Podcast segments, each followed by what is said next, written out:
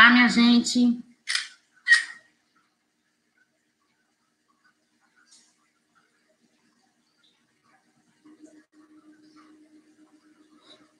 Muito bem-vindos, quem está chegando, bem-vindos à nossa mais uma live de hoje. Vendo se está tudo ok aqui.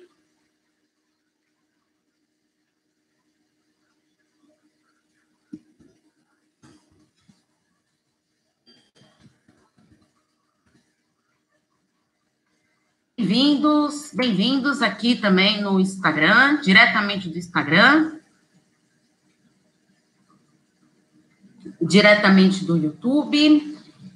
Avisei que a live de hoje, dessa quinta-feira, seria sobre famílias disfuncionais. Recebi bastante perguntas sobre famílias disfuncionais. Bem-vindo quem está chegando. Quem está chegando, vai falando de que cidade que tá, tudo para eu perceber um pouquinho quem está quem aí, tá aí comigo.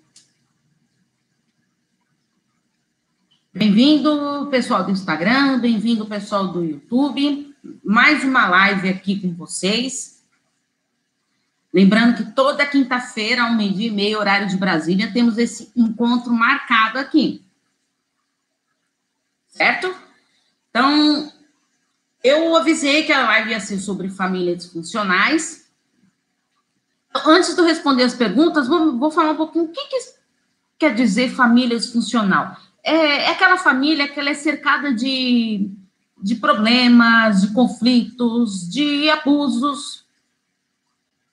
É, é uma perdura uma má conduta de, de um membro ou mais dentro daquela família, que acaba o quê? Contaminando toda a família. Tá? Então, é conhecido também como as famílias problemáticas. Responda aí quem está me ouvindo aí. Conhece alguma família problemática? Comenta aí comigo que eu quero saber. Então, a, essa pessoa, ela acaba contaminando. Bem-vindo quem está chegando. Coloca o nome aí, por favor, e a cidade de onde está chegando. Muito bem-vindos.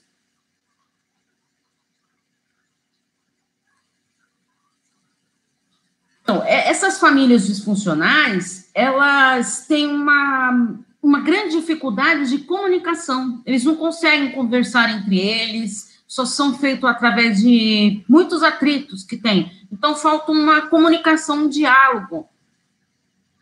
Porque, ó, não que essas pessoas não conversem, mas o diálogo com eles é com, assim, você fala, mas enquanto o outro está falando, você já está meio que blindado, então você não está escutando aquilo. Você começa já a pensar o que você vai retrucar, e isso não é um diálogo saudável. O diálogo saudável é aquele quando um fala e o outro está escutando aquilo, mas escutando como? Muito difícil estar tá escutando as pessoas no diálogo. Então, eu sugiro o quê? Você respira fundo, e para você não ficar pensando nos ataques que você vai fazer, então respira fundo enquanto a pessoa estiver falando, para você filtrar o que, que, é importante, do que, que é aquilo que a pessoa está falando para você. Bem-vindos quem está chegando, hein? Tá? Ah, a demonstração de carinho, de afeto nessas famílias é, é bem complicado. Tá? Ou quase que não existe, ou raramente tem alguma manifestação de carinho entre os membros dessa família uma grande dificuldade de assumir responsabilidade, porque são famílias problemáticas. Então é mais fácil colocar a culpa no outro do que eu assumir a minha própria responsabilidade dentro da minha família. Também é muito comum o uso excessivo de álcool, drogas ou até medicamentos. Uma falta de empatia e uma dependência excessiva, ou seja, eu não consigo me colocar no lugar do outro e eu não, eu não tenho empatia por ele né? Então, é, mas por outro lado, eu dependo muito dessas pessoas, uma dependência que eu diria emocional. E também, claro que muitas vezes as pessoas continuam nessas famílias por uma dependência até financeira. Excesso de críticas e grande manipulação emocional. Exatamente isso. As pessoas é, só sabem criticar os outros. Como eu falei na, lá na, na hora do diálogo, a pessoa ela vai só para os ataques, então ela faz várias acusações, não tem uma mensagem positiva para falar para o outro. Uh, falta de regras e limites. Ah, isso é clássico nas famílias problemáticas, tá? Porque os pais, eles não, não ensinam os filhos a trabalhar dentro dessas regras, desses limites, sabe? Isso tem uma ausência de, de limites. E todos precisam de limites. Por isso que é muito importante, desde criança, os pais colocarem limites, estabelecerem as regras que devem ser cumpridas. Alienação parental. Inclusive, eu tenho até um vídeo no, no YouTube, e acho que também está no, no IGTV, sobre alienação parental, que vale a pena. Quando um, vale a pena vocês assistirem. Quando um pai começa a colocar, o pai ou a mãe coloca, começa a colocar os filhos contra a outra parte. Então, vai, um exemplo, a mãe começa a xingar o, o pai para essa criança. Ah, porque seu pai, olha, seu pai ficou de vir buscar você, ó, seu pai ficou de te ligar, ele não ligou, não sei mais o que. Então, já vai gerando essas famílias disfuncionais através dessa alienação parental. Também tem pais muito autoritários ou permissivos. Então, assim, ou tem uma autoridade ao extremo, ocorrem muito as críticas exageradas, ou são os pais permissivos demais. Como eu falei, não dá regras, não dá limites. Quem está chegando vai colocando da cidade onde quer ir para falar um oi para vocês. E podem fazer pergunta aí sobre famílias problemáticas sensação de não pertencimento à família. A pessoa, ela fica tão fora daquele ambiente familiar que ela não, não, não se sente pertencente àquela família, porque é tudo tão difícil, tão conturbado, que ela prefere estar até fora disso. Porque essas relações, gente, elas são muito desequilibradas essas, entre essas pessoas, tá? Então, vou começar a responder as perguntas aqui que vieram para mim, tá? Quem tiver mais pergunta aí, pode fazer que eu vou respondendo para vocês, tá bom? Só me dá um joinha aí se dá. Olá, Estelma. Prazer, muito bem-vinda. De Belo Horizonte, é isso? Ai, que legal. Muito bem-vinda. Então, vou começar a responder aqui as perguntas sobre as famílias disfuncionais. Fui diagnosticada com transtorno bipolar até 2017. Eu era extremamente funcional. Fazia 50 coisas por dia e dava tudo certo desde o primeiro surto. Internação, nada mais deu certo. Desenvolvi um sentimento total de inadequação. Sou casada, mas vivo me apaixonando por outros homens. Tive sempre histórico de rejeição familiar muito grande. Já fiz terapia, mas não funcionou. Como resolver uma situação como essa? Não me sinto bem entre minha família, vontade de ir embora e recomeçar tudo de novo. Mas nem por isso tem, nem para isso eu tenho estrutura financeira. Bom, algumas coisas importantes aqui que devem ser bem esclarecidas, tá? Uh, o tratamento para o transtorno bipolar tem que ser com o psiquiatra, né, para ver se há uma necessidade de medicação, e também precisa ser o acompanhamento em terapia. A pessoa que tem um transtorno bipolar, ela precisa desse acompanhamento profissional. Ah, agora, o que eu estou percebendo é que você está com uma grande insatisfação pessoal. Você não deve estar bem consigo mesma e não está conseguindo lidar bem com essas situações. Então, assim, eu sugiro você fazer terapia mesmo para você se resgatar, descobrir a sua importância, né? Para elevar sua autoestima, para você conseguir lidar melhor com essas situações. Uh, rejeição na infância. As famílias problemáticas, famílias disfuncionais, têm muito caso de rejeição na infância. A pessoa ela não consegue lidar com aquela situação e ela vai trazendo isso para a vida adulta, na adolescência. Então, isso precisa ser bem trabalhado. Que rejeição, gente, dói, mas dói muito mesmo, sabe? É que nem uma dor física, de tanto que dói. Então, tem que ser tratado. Hum, e uma coisa que eu tenho para te dizer: não desista da terapia. Bem-vindo quem está chegando. Vai falando o nome, o, de onde vocês são, o nome, por favor, quem está chegando, tá? A terapia é muito importante no transtorno bipolar. E para você também conseguir lidar melhor com essa sua rejeição. Para quem não sabe, é, eu faço atendimentos online e presencial. Presencial no meu consultório em São Paulo e também tenho os atendimentos online, tá? Então é só mandar uma mensagem aí depois se alguém tiver interesse. Ah, Priscila do Rio de Janeiro. Ó, bem-vinda, Priscila. Então vamos para uma outra perguntinha sobre família disfuncional. A falta de amor e empatia por parte dos nossos pais, que são pessoas que deveriam amar, a falta de amor na primeira infância ocasiona vários distúrbios mentais. No meu caso, a carência, esse sentimento que ninguém gosta de mim. Bom, em primeiro lugar, eu quero te colocar aqui, como eu disse na questão anterior, da rejeição lá na infância, essa carência que você está tendo, você tem que investigar o porquê que você está sentindo essa carência. O que está acontecendo aí dentro de você? Uh, por que, que você tem essa carência? Eu acredito que seja até uma carência emocional. Então, vale a pena fazer terapia para você entender todo esse processo que está te levando a essa carência né? E aprender a gostar mais de si, de se valorizar, porque a pessoa, se ela não gosta dela mesmo, como que os outros vai querer que os outros gostem? Então, você tem que aprender a gostar de você para que os outros gostem também. Quem tiver perguntas, pode fazer aí, tá? Tanto o pessoal do Instagram como o pessoal aqui do, do YouTube, tá? Outra perguntinha. Fui morar com uma pessoa aos 21 anos.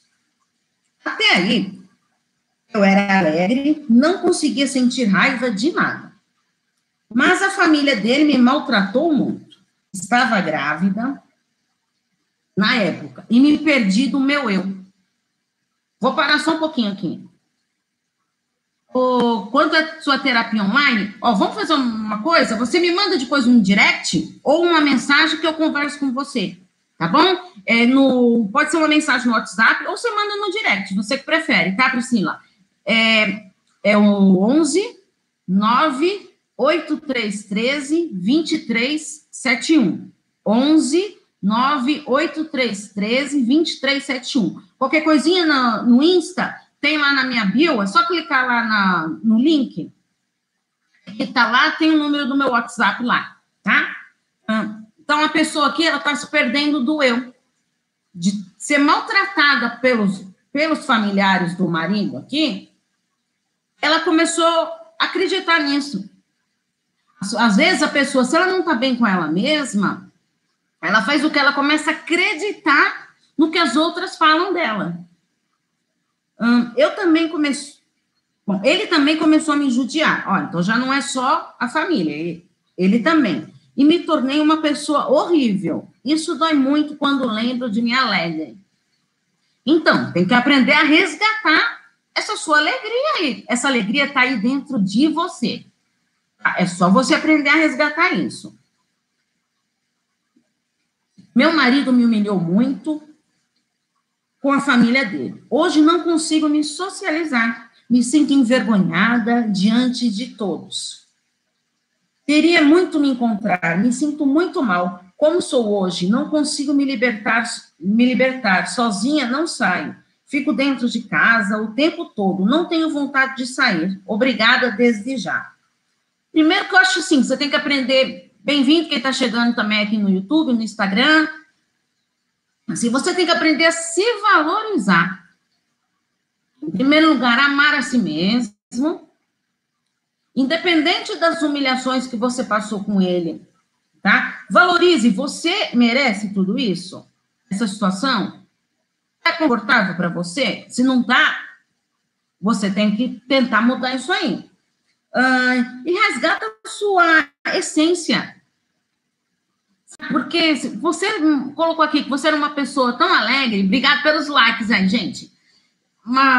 Você é uma pessoa tão alegre, e por que que tá ficando assim agora, deprimida? Então, é bom você fazer um tratamento para poder se livrar disso aí. E olha, não, a gente não deve acreditar em tudo que os outros falam da gente, não. Por isso que você tem que estar firme na sua posição para você saber o quanto você é importante. Outra perguntinha. Se alguém tiver mais perguntinhas aí, gente, eu dou prioridade para as perguntas que tiverem aqui ao vivo, tá? Vou tomar só uma aguinha aqui.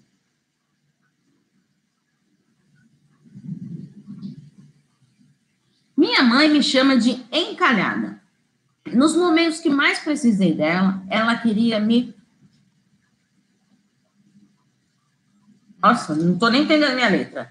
Ela queria me desrespeitar e me fez omissa. E, e se fez omissa. Nunca me parabenizou por nenhuma conquista minha, nem dá bola quando digo que quero conseguir algo. Ela sempre é contra mim. Olha, não é fácil lidar, gente, com uma mãe assim, né? Então, primeiro você tem que aprender a reconhecer o seu próprio valor, o seu próprio potencial. Gente, eu fiz até postagem, a live também, é, semana passada, sobre mães narcisistas, é, pessoas narcisistas, e vale a pena lá para você aprender a lidar com isso. Quando a pessoa se acha muito, ela, muito autossuficiente, ela quer passar por cima dos outros. Na verdade, a autoestima dela não é tão boa assim, e ela quer culpar os outros por isso. Tá? Então, eu acho assim, você tem que pensar em você e filtra. A gente tem, quando a, gente escuta coisas que não é legal pra gente, a gente tem que pensar, aquilo faz sentido para mim? O que ela tá falando faz algum sentido? Não, não faz nenhum sentido? Então, deleta. Agora, se fizer algum sentido, ou, ou se você acredita que algo que ela fale você possa melhorar, isso vai ser melhor para o seu desenvolvimento pessoal. Quero saber sobre como saber se meu esposo é narcisista. Ó, acabei de falar aqui de pessoas narcisistas, né? O narcisista, ele pode mudar muito se ele quiser. como conviver com um esposo narcisista? Bom, em primeiro lugar, assim, vocês sabem a história de Narciso? Por que esse termo narcisista? Narciso era uma pessoa que se amava demais, se idolatrava, um, um amor excessivo. Então, ele admirava tanto a imagem dele que ele olhava no rio a imagem dele. Um dia, nessa, nesse anseio de, de desespero pela sua própria imagem, dessa adoração fixa na própria imagem dele, ele foi tentar agarrar a imagem e caiu no rio, morreu. Né? Então, essa é história de Narciso. Então, por isso que é importante. A pessoa, ela pensa só nela, que ela não dá o mínimo valor para os outros.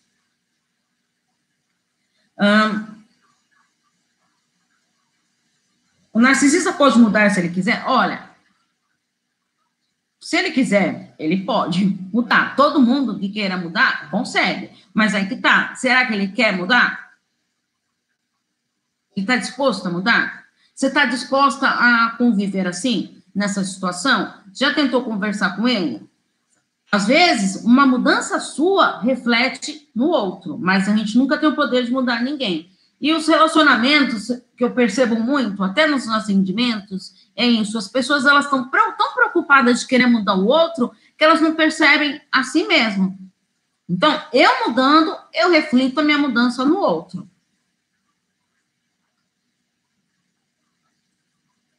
Outra perguntinha aqui.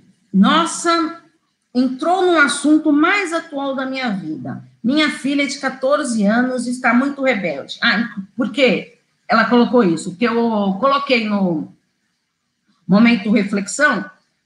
Se, se vocês quiserem fazer parte, quem não está na minha lista, que eu estou vendo aqui que tem gente que está na minha lista de transmissão, eu coloco lá o hashtag Momento Reflexão de segunda a sábado para pessoas, para as pessoas comentarem e refletir. E muitas dessas reflexões eu trago aqui para as lives para poder comentar com vocês. Tá? filhos problemáticos. Ó, inclusive tem uma outra pergunta aqui, eu já vou ler também, que eu já respondo as duas de uma vez só, tá? Então, essa aí, a filha dela tá rebelde aos 14 anos. Boa tarde. Tem uma tenho uma família com uma filha problemática. Tudo quer competir comigo. É muito triste. Por isso que eu quis ler essas duas perguntas. São perguntas distintas de pessoas diferentes, tá? Mas assim, hum, quando a gente tem uma família que não está bem estruturada emocionalmente, é mais fácil da gente ter filhos problemáticos, filhos rebeldes, tá? Então, primeiro, assim, tem que analisar o que, como está sua família, como que está o entrosamento emocional dessa família, tem diálogo, tem troca, tem compartilhamento de ideias. Então, em primeiro lugar, é importante você analisar isso, como está a sua família hoje. Agora, para lidar com filhos rebeldes, principalmente adolescentes aqui, primeiro você tem que aprender a colocar limites, tá? Dói, eles reclamam, mas é necessário. E garanto que no futuro, depois eles vão te agradecer por isso. Estabelecendo as regras que são necessárias, né? Não colocar panos quentes, sabe? Principalmente mãe. Mãe tem muito disso, de querer colocar panos quentes para proteger os filhos. Isso é um erro fatal que gera mais filhos rebeldes ainda. Mantenha sempre um diálogo franco com, com esses filhos rebeldes. Tenha cuidado com as críticas excessivas. Às vezes, a gente fica irritado, tudo, nervoso com os filhos e acaba o quê? Descontando de uma maneira excessiva e fazendo várias críticas, tudo, e não para para pensar no que está falando. Quando a gente fala alguma coisa para alguém, a gente tem que pensar muito, porque aquilo lá fica marcado no coração daquela pessoa. Então, a gente tem que tomar muito cuidado, principalmente quando está nervoso, se policiar no que está falando, tá? Agora, sim, eu queria dar aqui umas diquinhas. Como foi a pergunta de adolescentes aqui, como que eu posso lidar, então, com os adolescentes? Eu fiz até uma postagem, não sei se vocês viram, sobre ter o diálogo com esses adolescentes. Como lidar com isso? então, primeiro, assim, um ponto muito legal para você estar iniciando esse diálogo é você falar da sua história pessoal. Conte como, como você era na sua adolescência, dê exemplos mesmo da sua vida. Eles adoram ouvir as histórias dos pais e saber que você também errou, que você não é uma pessoa perfeita. Né? E isso acaba deixando os jovens até mais confiantes para poderem se abrir com os pais. Mantenha sempre o diálogo. Gente, se, diálogo acima de tudo com os adolescentes. Mas toma cuidado, vai entrando indiretamente, para ele não achar que você está sendo muito invasivo, que você está invadindo a privacidade dele. Mas, assim, deixa ele contar, é, dê atenção, para para escutar o que, que eles estão falando. Aquilo ali faz sentido para eles. Informe-se sobre os assuntos que ele goste, né? um, para você estar você ter o que falar e você estar cada vez mais sintonizados nos assuntos. Porque isso, quando a gente quer falar com os jovens, quanto mais a gente souber sobre os gostos deles, as vontades deles, mais assunto a gente vai ter para dialogar. E fale sempre francamente. Eles querem saber a verdade dos fatos. Aquilo lá, não põe panos quentes nas verdades. Aconteceu alguma coisa? Explique, fale. Afinal, eles querem sempre a verdade, como qualquer pessoa. Isso não é diferente para os adolescentes. Admita que você não é capaz de lidar com algumas situações. Olha, isso para mim está difícil de lidar com isso, eu não consigo entender. Uh, na minha época, vai, na minha época não era assim, nossa, coisa mais velha, né?